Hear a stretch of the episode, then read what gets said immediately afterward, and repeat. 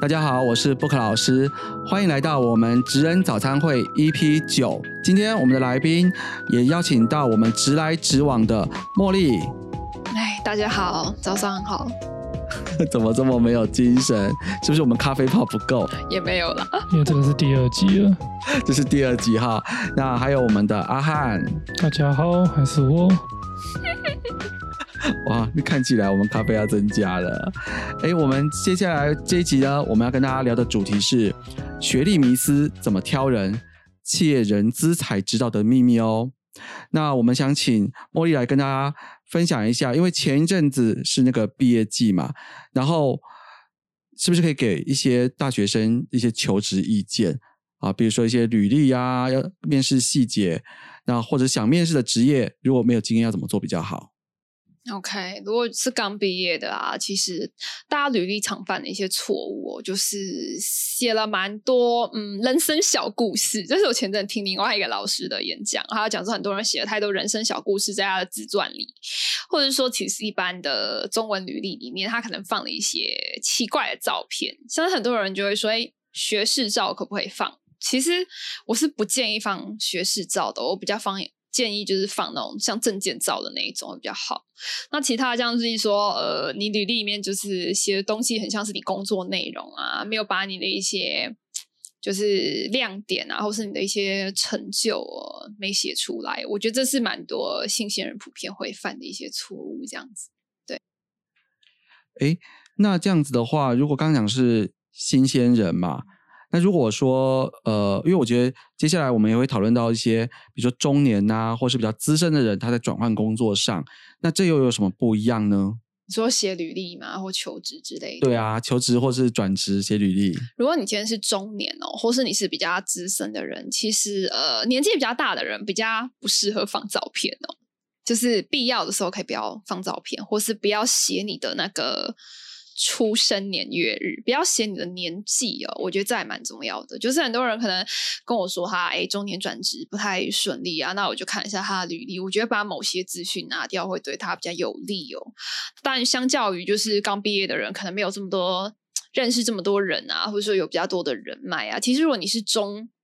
中年的话，其实比较适合的话是可能靠你一些客户介绍啊，或是你的引荐这样子吗？对，会比较好一点哦。对啊，就尽量不要自己一直一直海投人力银行了，可能可能我觉得比较效果不好。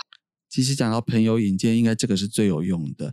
那再高阶一点，应该就是所谓的猎人头公司嘛。哎，但现在猎人头的状况有一点特殊哦。其实我一直来算教很多年求职嘛，我其实不是一个很鼓励跟猎人头的人哎。现在的市场上状况跟我觉得早年有点不一样。以前比如说会委托猎人头的。其实工作通常是还不错的，但近几年的猎人头其实都是找人资，就是自己找不到的缺哦。那为什么这个缺会给猎人头外包呢？还要花这个钱，就是给他们佣金？其实是因为要不就是这个人需要很优秀的条件，市场上找不到这么好的人；一种就是这家公司的名声已经臭掉，就是大家听到哎，叉叉公司，呃，我我不要应征。其实。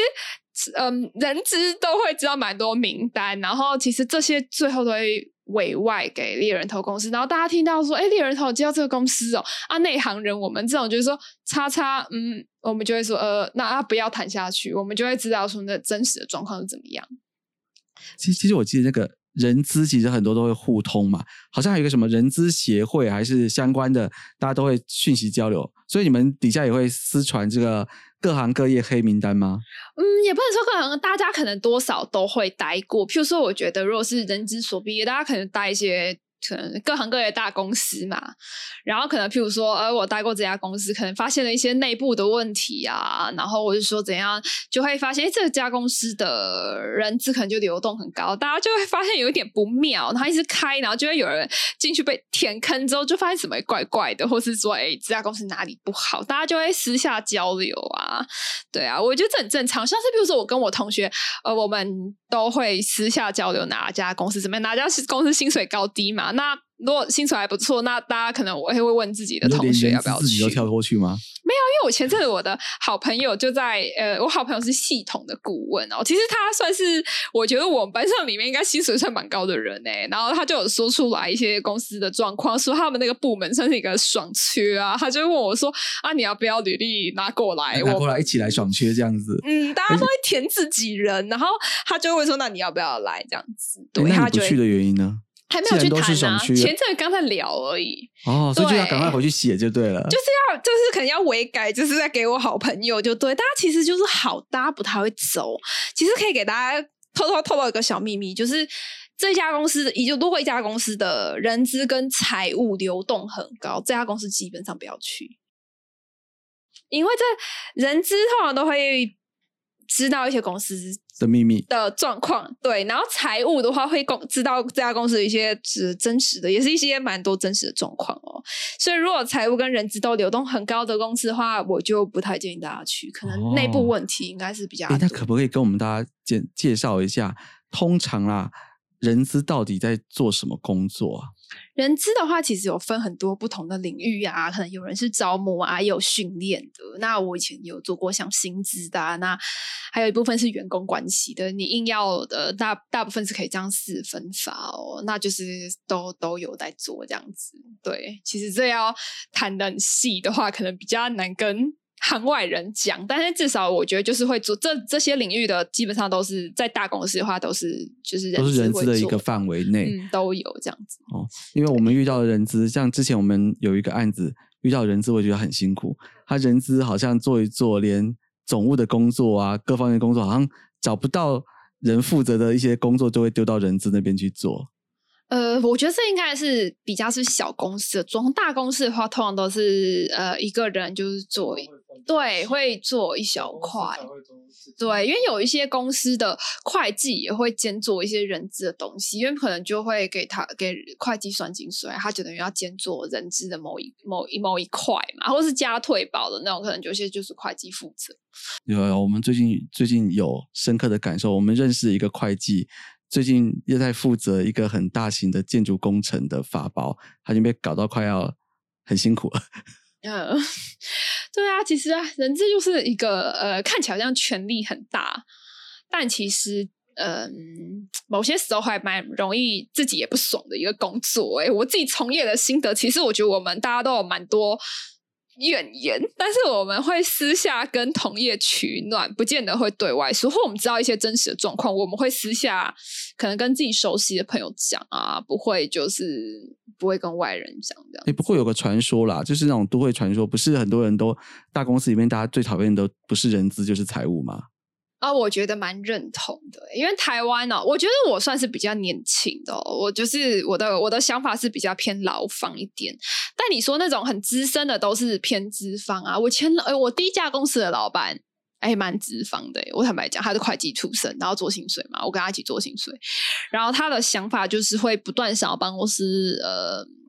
降低成本，对他就是想省钱。他是会计啊，会计不就是要想办法省钱？对啊，因为他会计出身的。但坦白说，我其实跟他想法有点不一样。哎，我反而是蛮，我是大手大脚花钱型的。难怪后来我去写文章，因为我其实是那种对小钱没感觉。那时候那家公司的人基本上薪水都蛮高的，因为可能都是一些中高阶主管啊。然后我老板可能就会一直觉得谁很贵，然后他会私下跟我讲，就是比如说哪个会计怎么领这个钱呐？啊，就是这不是总账会计才能领到的薪水吧？怎么公司可以给给他做这么简单的事情要领到那个钱？因为他懂会计的行情，然后他就会私下跟我抱怨。那看起来人就是这个人资，就是全公司最了解每一个人状况的一个部门嘛。嗯，也不能这样讲啊，就是我们会知道很多，我觉得公司一般人看不到东西啊，像是譬如说呃薪水啊什么的，对啊。但当然，其实我看到的真相可能会比一般人更夸张一点哦。就是透露，我曾经把这个故事会说给一些比较私交比较好的学姐。我刚刚有说，我刚毕业的时候啊。就很沾沾自喜。其实我第一家公司给的薪水算蛮好的，可能年假又年假可能又十五天，然后哎病假不扣薪又十五天。其实算是工时比较长啊，但整体上应该以毕业刚毕业的行情算不错。那我就觉得我算被骗进去那样子。后来我进去这家公司哦，然后可以看得到以前员工的一些合约嘛。哎，我今天看我前手是我的薪水两倍，哎，很惊讶，对不对？所以你本来以为你自己薪资很高，很蛮爽的，结果原来看起来你是打你是半价进来的。是啊，而且我前老板也是半价。对对，其实大家就是不知道一个秘密，我觉得这集应该要说出来。其实公司只会越用越便宜的人，这样很很就是 就是应该说，你会觉得自己可能哎原本好好讲到是不是薪水还不错？我跟你讲，前手绝对几乎都是比你贵。所以呢，我觉得如果钱没有到位的公司，最好就不要去。你也要让家公司就会哎，就思考说是不是自己就。真的给太低，因为我后来发现，我看到的世界好像怎么都觉得外面的世界还蛮香的。然后虽然我后来换了其他公司之后，发现外面的人怎么钱都赚那么少。我其实看到很多不一样的世界，就是我第一家公司看到都是大家都很富有，然后第二家是大家都那么穷，然后还可以待这么久，然后一直回国。我看到的事情还蛮极端的，但是很难理解，对不对？呃，算是蛮难，也不能说难理解。第一家大家都那么有钱，然后就一直离开，然后第二家大家都那么穷，然后就一直回国，一直强制回来。就 对啊，我觉得奇怪吗？嗯，应该说一家是一家是超，然后钱多，就基本上是这样。然后一家是不超养老，就是钱普普通通，然后想养老的人就会一直留在那边。然后因为又很不，因为又钱给不多嘛。又很难找到堪用的人，也不太有人会愿意，就是特别想来，或者说就是不报道这种情况会比较多。所以最后呢，他们想要急着救火，其实很喜欢一直找回国，甚至有人是回国三五次的，哎，还有三五次哦。我以以为只有这这件事，你说这个月进来，然后下个月出去，再下个月再没有到这么频繁，他可能多次，你们人资不会有什么？我我在那家我在那家公司不是做人资，但是那家公司的世界就是让我刷新我三观。我第一家公司很会炒人，就是钱给超高，可以给一个工程师年薪三百好了，但是不爽他这个人可以叫他滚蛋，然后又给了一笔超好的资遣费，就是请他走都是呃，他领到那个钱也是可以一阵子不工作过得爽爽的样子。那听起来不错啊。我第一家公司很极端，我就看到了，可能大家都太富有，然后我就会想，为什么外面的世界大好，好像薪水这样，然后还可以对公司很忠诚，真的是很不一样哎。对啊，哎，那这样子，你们看来这么多人来人往啊，那我想这个面试一定一定也是很长，经常在面试人啊，或者是说这样的场合。我们先从那个年轻人开始哈，然后再慢慢往上讲。好啊，这个面试。面试通常一场面试里面最在意什么？我们从年轻的人开始讲起。所以我是面试一个新鲜人，假如说今天是我要面试，然后看到阿汉就给赞，然后就进来了。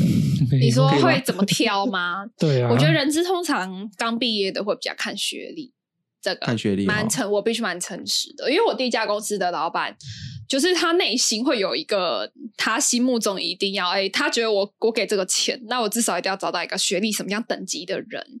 然后其实企业也会根据这个学历，然后分成不同的核心标准。我第一家公司其实是有给成绩单核心的，哎，成绩单核心是什么？就是大学成，研究所的成绩单和都给，我记得我都要给，然后就是会和。拿去和一个薪水的数字出来，然后老板那时候其实我那时候就是很好笑啊，就是我怎么会知道前手是我两倍？然后就是我那时候还兴高采烈，就觉得给很好，那马上入职之类的。我就是第一份工就是这样被骗进去的啊。虽然就是嗯，就是其实在那家公司还蛮超的啦。对啊，我觉得就是年年轻的哦通常都是看学历啊，那当然还有一些。还有会看你配合度吧，就譬如说，可能公司会觉得你能不能加班呐？就像譬如说，苏林不是说有些人就不能接受加班，那可能配合度比较低的人，企业会不要，或者是说他在面试的时候就会透露一些其他别想去其他部门，他没有有意要在面试的这个坑里面发展，这种人也是比较会被。比较容易被赶走哦。可是会有人在面试的时候是直接讲说，其实我不是很喜欢你们部门，我其实想看的是先进来以后再去转到别的部门。其实如果是这样的人，是蛮容易被赶走的。这也是有一个学姐跟我讲的。我觉得新当新鲜人就是呃，要不就是可能学历好一点的人会稍微比较占上风，可能前工作前五年。那另外就看你的一些配合度啊。那我觉得会用白纸的人哦。会有白纸的老板，其实通常是不喜欢那种有太多主见的人。如果同样是有经验的，他也给得起哦。跟找一个白纸，然后他选择会别想要用白纸的理由，是因为他不想要被其他公司染过的人。我第一家公司的老板就很很爱白纸，因为他事务所出来的，他不喜欢那种有外面其他想法的人来到他底下，他觉得很不好教。所以如果是白纸呢，你想要。比较容易被录取，就是让别人觉得你是奴性坚强、很很配合吧。然后依公司规定能不能加班？依公司规定，嗯，只能说我第一我我第一家公司的老板的，他现在想要再找到一个不。呃，能配合加班的人，我觉得可能找不到哎，因为你知道，后来我那家公司离开之后，他又找一个妹妹，就是来来接手我离开那个位置嘛。哎，那个妹妹好像只做一年半，然后同事就跟我报道说，哎，那个走了这样子。他就说，因为你前老板的那种个性啊，就是会把别人骂成狗啊，然后每天要等他下班。哎，我真的第一份工作是每天等老板下班呢。我多少说出来跟朋友讲，朋友都超吃惊，所以怎么会有这种公司还存在于台湾？就我第一家公司算是比较。奴的公司，所以阿汉都没有等我下班过。有啊，但我有比你晚走过。就其实就对啊，反正我也就是待过那种就是配需要配合度很高的公司。我觉得那家公司的老板会用我，除了学历是一个点，我觉得真的是因为。呃，我配合度蛮高的，然后我离职之后，其他姐姐们哦，同一家感情不错的，就会说，哎，我很惊讶你可以待这么久，然后你老板蛮会，就是都把你彪骂到，我觉得蛮没尊严，外面不会这样。然后他就说，你可以待那么久，他说，因为那是因为你是白纸，所以，所以我觉得苏玲如果今天想要挑一个好控制的人，那你不要，你就。找白纸，如果你觉得白纸跟两三年年经验差不多，那你选白纸好了，因为白纸可以教他态度。但是 态度其实说实在的，在一个公司文化里面，态度真的蛮重要的。对我我的角度来讲，其实真的是蛮重要的。哎，我想问一下哦，那既然前面五年看学历，你觉得学历最主要的差异，在人资的角度里面是有差在哪里？学历吗？我觉得，嗯，应该说。如果今天解比喻好了，我身边一些读台大的，我觉得台大的人是对自己呃要求很高诶。我觉得如果是学历呃很以以我看到很好跟普通的这两种那我觉得是学历高的人比较对自己要求蛮高，很讲究完美这样子。但他们的缺点也是有，他们可能就自尊心比较强，我觉得受到挫折会比较容易。放大哎，你受到挫折比较容易放大，但是因为本身可能自律跟要求都很高，我自己觉得是。那对于在工作上，其实可能一般人家会喜欢，也是说他的要求标准会更高一点嘛，或者是说会喜欢学历好的职位，是需要呃研究能力比较好的人。哦，这个我有感受，我觉得有差的是在那个资料收集整理能力。你跟我讲，我也才。知道这件事情，就是我觉得这一块蛮明显，就是高学历的他的资料整合能力跟搜集能力，其实是相较来说是有明显的更更好的。那然后还有就是说，毕竟我我自己是想啦，念书是件很辛苦的事，然后你要从小到大能够这么努力的压抑着自己，然后自律的去把这么麻烦的事情给他念到大，又念得不错。其实自己的要求跟呃管理能力、抗压性，其实应该都还是有到一个程度。当然，也不是说学历不好就没有，因为我觉得好学校有也是有烂学生嘛，那烂烂学校也是有好学生嘛。诶，那这样子，如果说是到中年再来转转职的时候，这时候也不看学历啦，那你们面试的时候都看什么？你说中年吗？大概三十岁左右。我觉得看经验。就是譬如说，看你所历练这些东西，到底对这份工作有没有立刻就是立即的帮助，或者说你是不是一个集战力啊？整个可能会看整体上应该是比较看的历练啊，还有你待过的公司是什么样品呃水准的公司这样子。对，当然如果你有待过几家比较是知名的企业啊，其实是比较能够为你的履历加分。对，这个我。不否认，所以我觉得可以的话，还是大小公司都待过的话，我觉得会相对完整一点。对，就是什么都有历经过，因为我觉得这样子会去建议，比如说大小公司都待过，先待大公司再待小公司，嗯或者先待小公司再待大公司，对你们在人资在看的角度上有差异吗？呃，我觉得我是没有到很在意，但是我不知道其他人是在不在意哦，因为我觉得每个人的状况就是有一些不一样，因为我觉得主要还是会看说你在这家公司经历的东西是什么，因为有些人譬如说在大公司，他很做的东西很单一。但有些人可能在小公司，他摸到的东西很多，那他可能会做的东西比较多。也许别人别人会看他整体上所累积的能力，比较不会看他是片面的、欸。嗯，对啊，嗯，那但是如果说你们以人资比较想要找出问题的角度的话，除了看这这几个地方，你们还会进一步会去看什从什么地方的蛛丝马迹去评断这样一个可能三十多岁转职的人，你要怎么去评评出好坏？评出好坏吗？因为这个阶段的人，其实他已经有一定的工作能力跟经验，然后那也也一定是转换工作，其实势必很多时候是要加薪嘛，嗯就是薪水一定比原本更高。那你你要再找这样的人进来，你要给出更好的一个薪资的时候，那你会怎么去看？就是有什么样更多的线索能够去去选择？你说看这个人到底资历好不好？我觉得，譬如说有一些特定的领域好了，我觉得像会计的话，就有一些明显呃某些挑人的原则。譬如说，我之前的第一家公司就很喜，就是待过四大事务所的人钱就会比较多，真的比较现实。但是不止我那时候就有发现这件事情哦，我老板也会直所以我老板是请，第一个老板是勤业。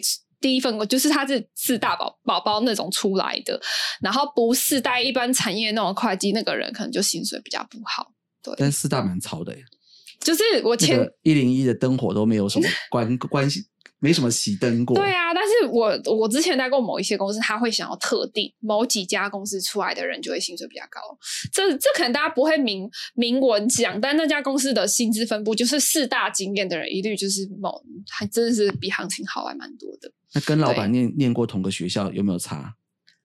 同个学校吗？我嗯，我待过我的第一家公司，里面有海归啊，也有私立，也有私立大学，也有国家，就是都有诶、就我第一家公司看的比较是资历，或者说技工程师就看你的技术层面诶、嗯，对，这就比较一翻两瞪。我觉得工程师是比较是看技术能力，那后勤的话就。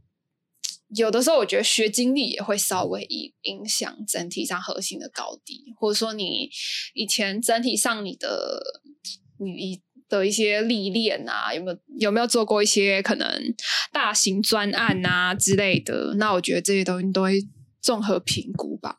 我觉得主要是看公司的需求跟你过去累积的能力是不是那么相符。那我们讲过对二十岁、三十岁，那如果是到四五十岁，其实这已经有点主管很资深，或是对我觉得好，我们讲一个，一个是中年失业，一个是已经应该已到主管职、高阶主管再转职的时候，这两个状况在面试的时候你们怎么看，或是在找人的时候怎么看？你说中年的吗？其实通常企业是比较不喜欢年纪很大的、欸，我必须坦诚，可能有嗯，可能有一些四十几岁的人啊，然后有来问过我，就是找过我一些，就是做一些求职上咨询。其实有时候企业就会比较不想要年纪太大的员工，这真的必须蛮现实讲，因为他觉得这样的人是比较没有，有些人会觉得他比较没有弹性啊，或者说他觉得要学习新技能，可能没有年轻人那么快速。嗯，所以，如果你今天今年是中年转职哦，其实尽可能的话，还是嗯，平常就是多广结善缘，就是要走的时候先让朋友知道啊，赶快帮你就是去物色一，下。对，比较好知道。自己找的话，真的比较困难。我有个学长哦，也不是说专业能力不好。但他就是在中南部嘛，我就说就没办法，你在中南部，我认识的公司或熟的朋友都在北部，我也很难帮上你什么忙。这就真的是现实问题，不是探出来他资历不好哦，不然我觉得他还有一个蛮致命伤，是他如果都很多公司做很短，这个就很麻烦，这个会很容易在中年转职的时候。就是被人家提问，我觉得台湾的雇主就是有一点或多或少的偏见，会不喜欢那种换很多份工作的人，然后导致于其实我觉得他中年要找到不是很顺利，然后有时候会打电话给我这样子。对，这大概就是我觉得中年转职的一些，我觉得硬伤吧。对啊，哇，哎，阿汉这个有有什么想法吗？没有诶、没有哈，因为你你还要再二十年，你太年30年轻了。所以到时候阿汉也不见得需要中年转职啊，对啊，他可以中年就一直发展上去。也没有，因为阿汉我觉得比较是技技术技术类的对，因为阿汉，譬如说他就说他是影片的嘛，跟一些剪辑的，我觉得他的状况就变成说，其实他虽然没有在一般公司上班，他接案什么的也可以去接案啊也还算是可以有其他路可以发展。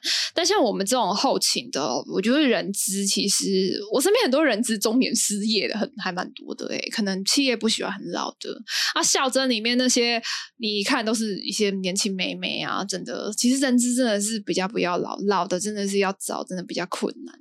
对啊，可是资深的不是比较知道如何沟通，然后跟公司其他人在讲薪水啊、谈什么事情的时候，比较能够照顾得到，不是吗？我觉得这不一定啊、因为有一些老人资好了，他的观念可能比较跟不上时代。我必须说实话啊，我又曾经，我觉得我那个学长个性有点自负，毕竟人家以前是啊台中一中啊，从小也是那一种哎联考时代的高材生啊，他可能内心多少是比较来高傲一点。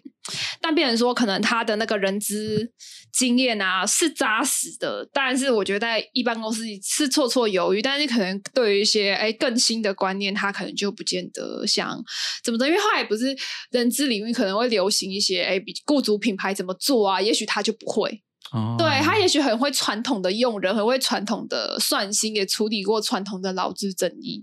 但是变成说一些新时代，现在大家很很在乎，所谓企业要做那种什么 HR HR Award 啊，就是需要让自己刷亮公司的名声啊，那些我觉得他就不一定说他很嗯四十八岁什么他他会做那些东西诶。可是这个也算人资的工作吗？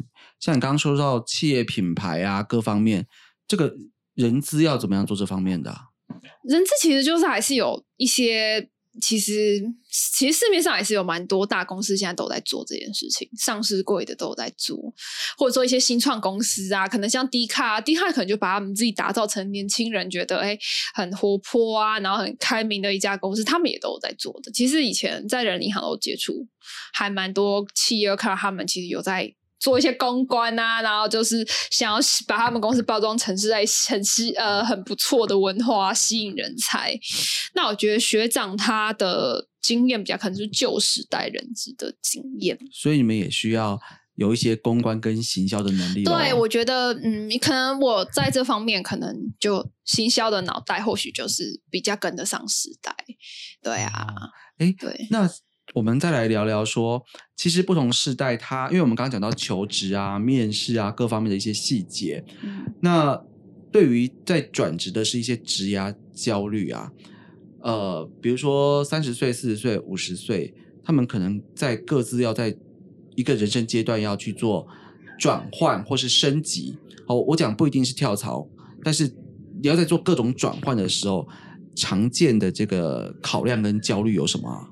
你说三三十岁、四十岁、五十岁嘛？对啊，我觉得三十岁可能就而立之年啊，就是你可能至少说，呃，你换过几份工作，稍微比较知道自己是比较擅长做些什么啊，或者说你未来想走什么路，比较喜欢什么样的产业啊，可能你就是已经过了那个试错的年纪。我觉得是三十岁算是一个分界，你三十几就像阿汉呐、他想要尝试各种类型的三。十几岁，没有，他二十几岁，譬如说他二十几岁的时候，他就是有很多我还有八年，时间可以去试错。譬如说，你想要做人资业务形式啊，你都做过嘛？那你好歹你应该比较知道说你自己到底会比较喜欢什么。啊，三十岁可能就是一个你你至少要比较知道说你自己想走什么样的方向嘛。你说四十岁的话，四十岁就是稍稍有一些年纪哦。然后我觉得这个时间点，你可能也可能也是家庭负担稍重啊，可能通常都是很重，不是稍重。哎，对啊，好，那有人说出真心话，可能这是时候这时候其实蛮多人可能就是对于钱比较没有安全感吧。我看过去就是你要很努力赚钱呐、或者说你至少在公司里面爬到一个像样的位置，因为你说你要年纪更大哦，其实我觉得，嗯，如果四十岁没当上主管职的人，应该可能就当不太上了。我觉得四十岁的人。过去一一眼望过去，像学姐她三十七岁哦，跟我很好，她就说她觉得她自己一直以来都也是有点仕途不顺，然后就说他怎么他三十七岁，他就说他的目标是四十岁一定要卡到一个主人资主管缺，可能这是他的一个阶段性的目标。因为你超过四十岁，其实一般公司通常也都不太喜欢，不太想要你了，真的是必须讲实话。要转换跑道，可能比如说薪水要不就不到位啊，要不你又要去想说，哎，那接小孩方便吗？你有很多顾忌啊。而且如果说你前面发展很顺，薪资也很高，其实你后面要再转，说实在的，要往下，自己这一关也不一定过得了。啊，其实人家那一关可能也怕供不起啊。对对，我觉得我身边看到蛮多这种问题，就是说，哎，我可能那个看到那个学学长啊。在中部可能跟我讲说，哎啊，我要当人资主管要个七万，你知道在中南部都很高吗？然后我就嗯，我就说那你干嘛不去主科发展？他就不想，他就要养老，他想要待在中南部，他不想要回北部发展。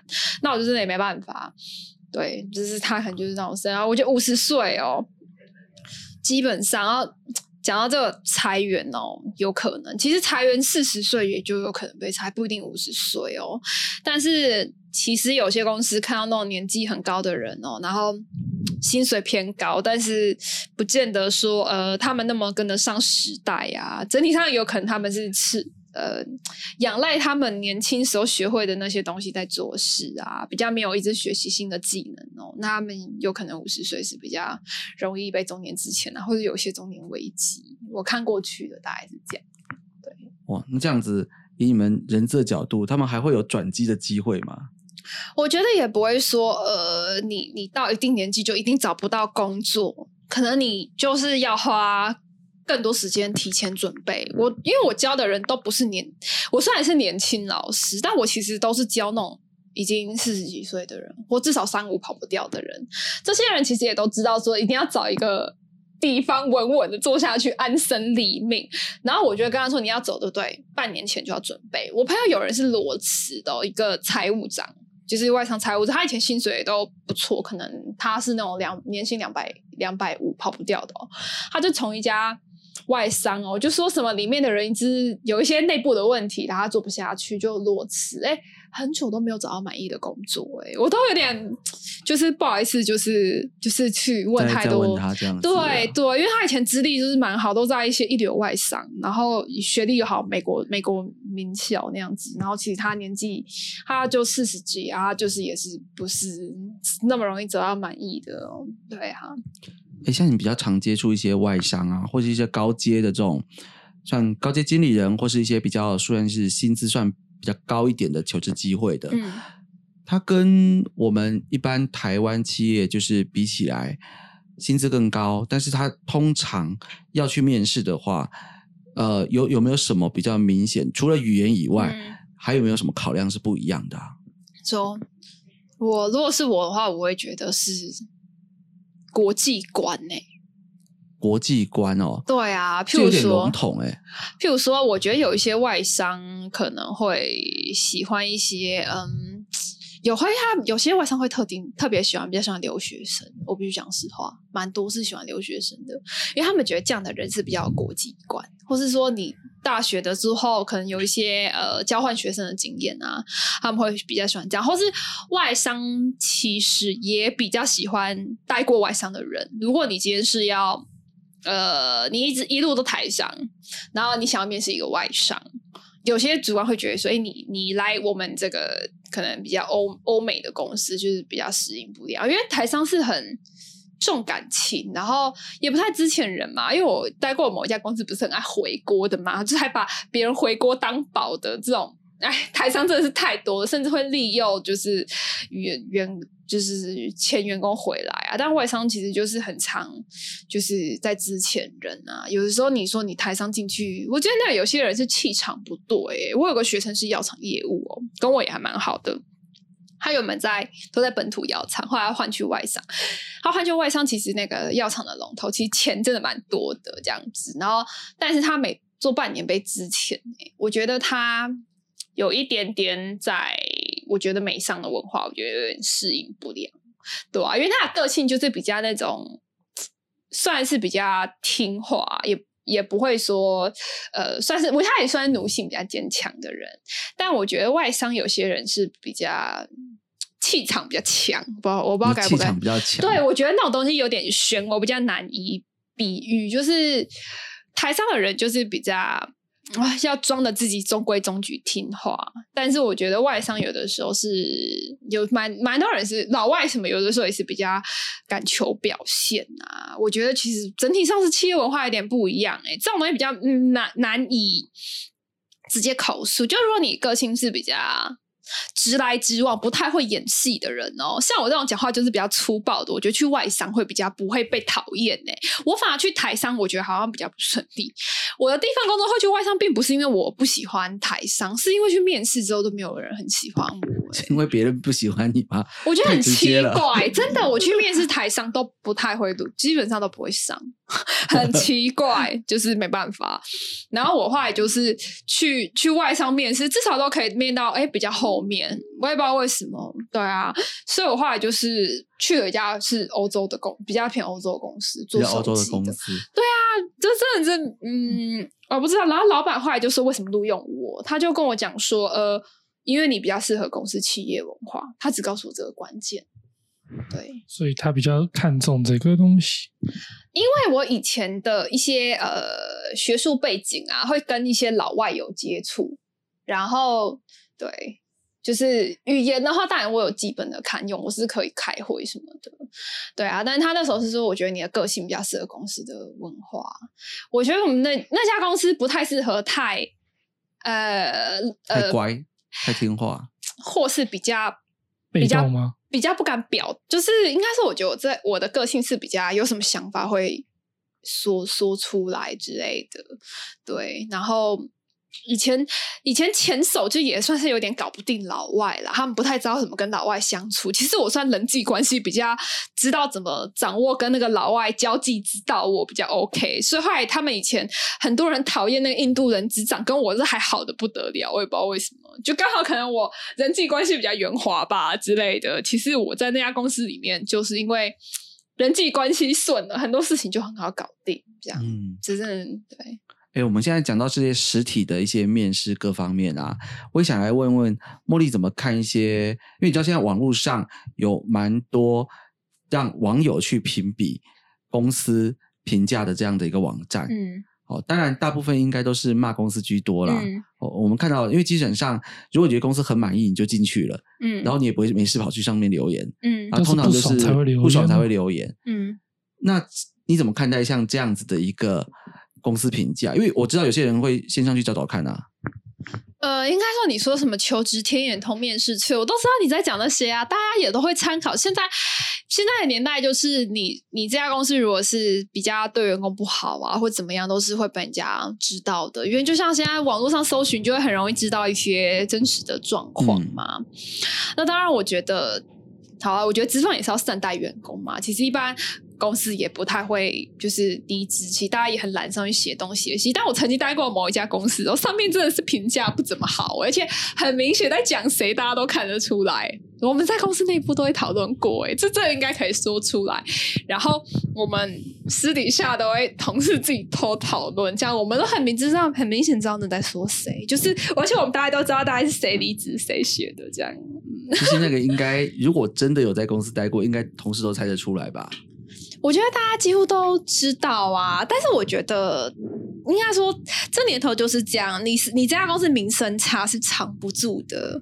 然后，因为我觉得除了从那边看，也会可以从猎人头那边的一些呃，他们手上的公司是谁，也可以都可以推敲一二。哎，嗯，对啊，人资当然是更敏感，一般人是可能是不会有这些资讯哦，就是这些情报你们应该是更更详细哈。对啊，譬如说有总会有一些公司，其实也是大公司哦，看起来是高尚大的，然后。呃，我可是我身边待过的人，全部都是半年就走、欸，或一年内，呃，蛮知名的金融业这样子，就是可能，比如大家就会发现怎么会这样子，然后大家就会传出来为什么，可能是因为企业文化就是很很官僚啊，就是内部公司内控有点问题啊之类的。其实大家都很聪明啦，应该要这样讲。这年头人，我只要想，大家只要想打听，其实都很容易耶。嗯，对啊，嗯。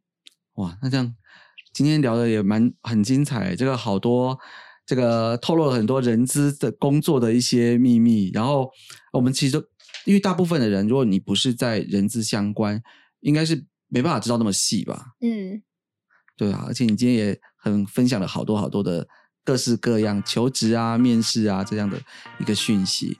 那那我们今天节目呢，差不多也接近到尾声，然后我们早餐的咖啡也喝的差不多了。哎，如果你喜欢我们这个职人早餐会的节目，记得要给我们一个五星的评价哦。啊，有任何有关于室内设计相关的问题，都欢迎在底下留言。那我们下次见喽，拜拜。